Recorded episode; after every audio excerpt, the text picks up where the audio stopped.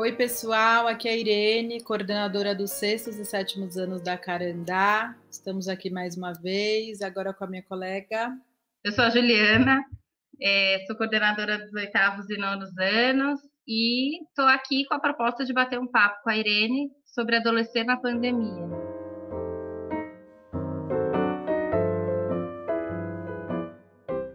Nas conversas com os meninos e meninas, eles vão falando de alguns sentimentos, de alguns incômodos, e aí a gente, na medida em que a gente vai fazendo mais perguntas, o que eles conseguem dizer é, é que é muito chato ter que viver isso desse jeito que a gente está vivendo. Eu queria estar na escola, né? Então, por que você não está fazendo a tarefa? Ah, é que é difícil. O que, que é difícil? Tá difícil concentrar. Ou porque é chato, não quero fazer. Por que, que você não quer fazer? Ah, porque eu queria estar na escola. Né? Então, muitas das conversas chegam aí. E quando a gente está na escola, a gente também tem os alunos que não fazem. Não é, porque, não é que quando eles estão na escola, a vida são flores. Não são flores. É, muito do que as famílias nos trazem são questões é, que atravessam o cotidiano da escola e a vida dos alunos na escola e no convívio com, no, com o coletivo. Né? Então, muitos dos temas são temas esperados. É, e aí acho que eles se intensificam na medida em que eles têm sido vividos em determinados contextos, né? O contexto da casa, o contexto de ficar muito sozinho ou ficar muito convivendo com as mesmas pessoas, ou da frustração de não poder conviver com os colegas e de transitar pela cidade, ainda que a gente saiba que é um trânsito bem restrito, né? Então hoje eu estava conversando com uma professora que essa questão do ligar ou do não ligar a câmera, quando a gente olha para isso na perspectiva do adolescer, talvez você traga para algo bem concreto, que é abrir ou fechar a câmera, mas que na verdade é me, me revelar, não me revelar, me fazer conhecer, não me fazer conhecer, me expor, não me expor, que talvez não, não no processo natural do, do adolescer, eles perce não percebam ou vivam com menos intensidade, ainda que a gente saiba que muitos vivem com muita intensidade. Mas a pandemia traz isso de forma bem concreta. É, eu acho que essa escolha de abrir ou não abrir a câmera, de estar presente, participar das aulas, né? Eu acho que requer uma maturidade que eles ainda não têm porque são várias vezes, né, por dia, então todo, em todos os momentos de aula, de segunda a sexta aí, é, que eles têm que sempre escolher um caminho maduro. E é muito difícil escolher esse caminho maduro quando eles estão dentro do quarto deles, que tem uma série de outros elementos que vão tentar para outros comportamentos, né? Então, é, vai ter mais uma aba ali no computador, né? Uma janelinha extra aberta que vai estar tá chamando para uma outra questão vai ter um grupo de, de conversa, de WhatsApp, chamando para um jogo, é, vai ter um videogame, vai ter uma rede social, né, que vai estar tá ali apitando as notificações. Então, é bastante difícil e complexo que eles sempre façam uma escolha madura. Né? E é um pouco esperado que nesse mesmo momento né, de, de adolescer, que a gente consiga é, acompanhá-los e que até esses equívocos, equívocos ocorram, mas que a gente vá contornando junto com eles, usando para conversar, para aprender né, sobre essas, esses desvios que podem acontecer. Eu fico pensando que uma das coisas que, que me vem à cabeça quando a gente fala nesse momento, eu acho que tanto as falas das famílias quanto as falas de professores e professoras, eu acho que destacam muito o papel central da escola na vida dos adolescentes, né? Então, mesmo que seja ainda nesse movimento é, de ensino remoto, emergencial, no modelo que não é, é o ideal, é, tem uma ocupação dessa função né, de, de, do tempo, mas uma função social que é extremamente importante. Então, acho que o principal prejuízo, na verdade, ele se dá nesse, nesse ponto.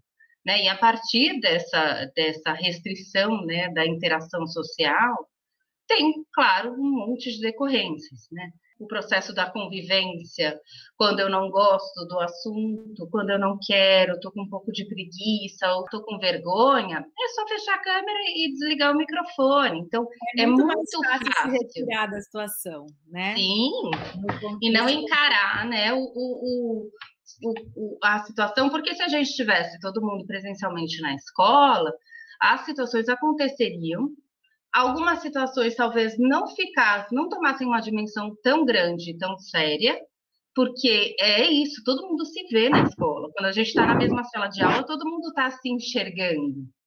Mas é, a gente talvez não fique tão incomodado com isso. Mas abrir a câmera é como se, é, para alguns alunos e alunas, parecesse que eles estão com o zoom aberto, com uma câmera num telão, né? Então, assim, o contato e o vínculo dos professores e professoras com os alunos é, um, é uma relação, nossa, é uma relação preciosa, porque a gente percebe a abertura que eles dão para esse diálogo, para essa aproximação, e o quanto isso resgata questões positivas, né? O quanto eles ficam orgulhosos das produções, o quanto eles se divertem em aula também. Então, tem ali um esforço enorme de conseguir manter um vínculo ativo, né, reativo aí, é, entre as investidas dos professores e professoras, porque é necessário que a gente saiba. Então, para alguns que têm, têm um processo mais delicado de vergonha,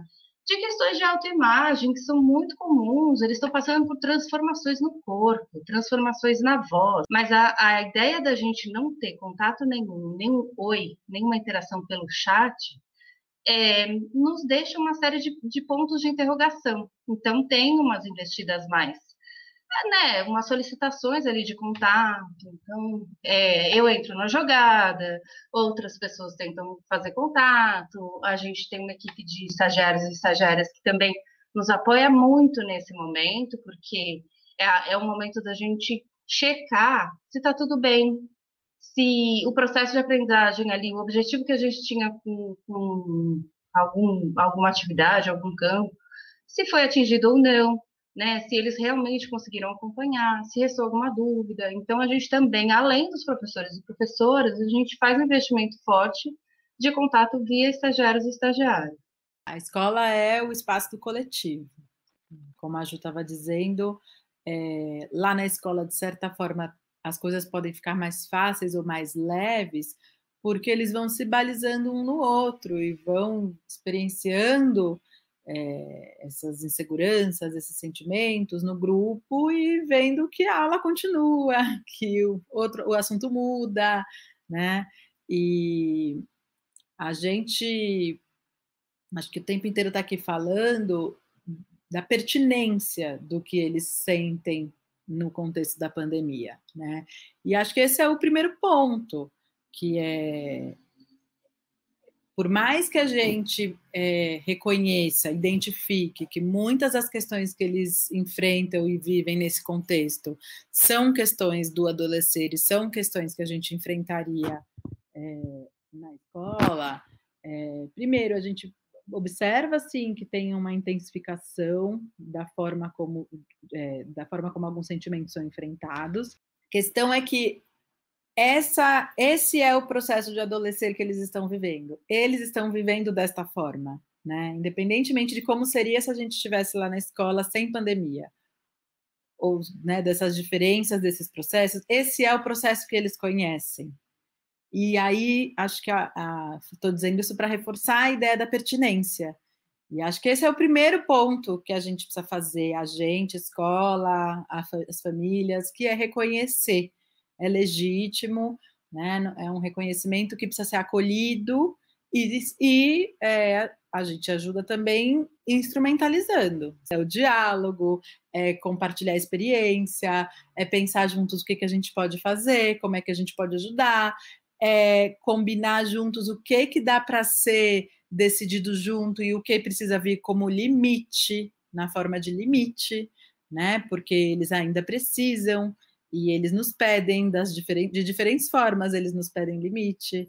Essas conversas com os alunos e com as alunas e com as famílias para ajudar identificando é, quais as dificuldades que eles estão enfrentando, como é, enfrentá-las e o que que dá para a gente decidir junto e o que ainda precisa ser algo que a gente decide por eles, né? É uma ajuda decidir por eles algumas coisas, né? Tudo isso é garantido pelo vínculo, né? Eles trazem porque eles sabem que há um espaço é, para essas coisas aparecerem, que não é a escola não é a escola e a aula não são só o espaço da geografia, da história, da matemática do português. Né? Então, eles sabem que eles têm lugar e que os sentimentos deles têm lugar. É claro que também tem os, os momentos planejados para que essas coisas apareçam. Então, tem a aula de projeto, tem a aula de OE, assim como outros momentos nas aulas com os demais professores em que a gente faz provocações e que a gente abre essas brechas, porque a gente sabe que tudo isso é importante para que eles possam se desenvolver, para que eles possam conviver bem, para que eles possam, inclusive, aprender. Então, é, de alguma forma, a gente tem um, um, espaço privilegiado na escola em que os alunos esperam encontrar é, abertura para trazer os temas que os atravessam e que a gente também planeja momentos para garantir que isso aconteça. Acho que uma coisa interessante também é legitimar que eles reconhecem que tem conquistas aí, né? Conquistas no sentido de se perceber mais, de se conhecer mais. Também conquistas essas que poderiam acontecer e melhor que acontecessem fora de um contexto de pandemia. Mas que já que a gente já reconheceu que é assim que eles que é neste contexto que eles estão adolescendo, eles também conseguem é, se perceber crescendo, se perceber se aventurando mais com as leituras, se perceber estabelecendo contato com os colegas. E até de alguma forma mais autônomos no processo de aprendizagem, né? Porque eles estão tendo que dar mais conta de tudo.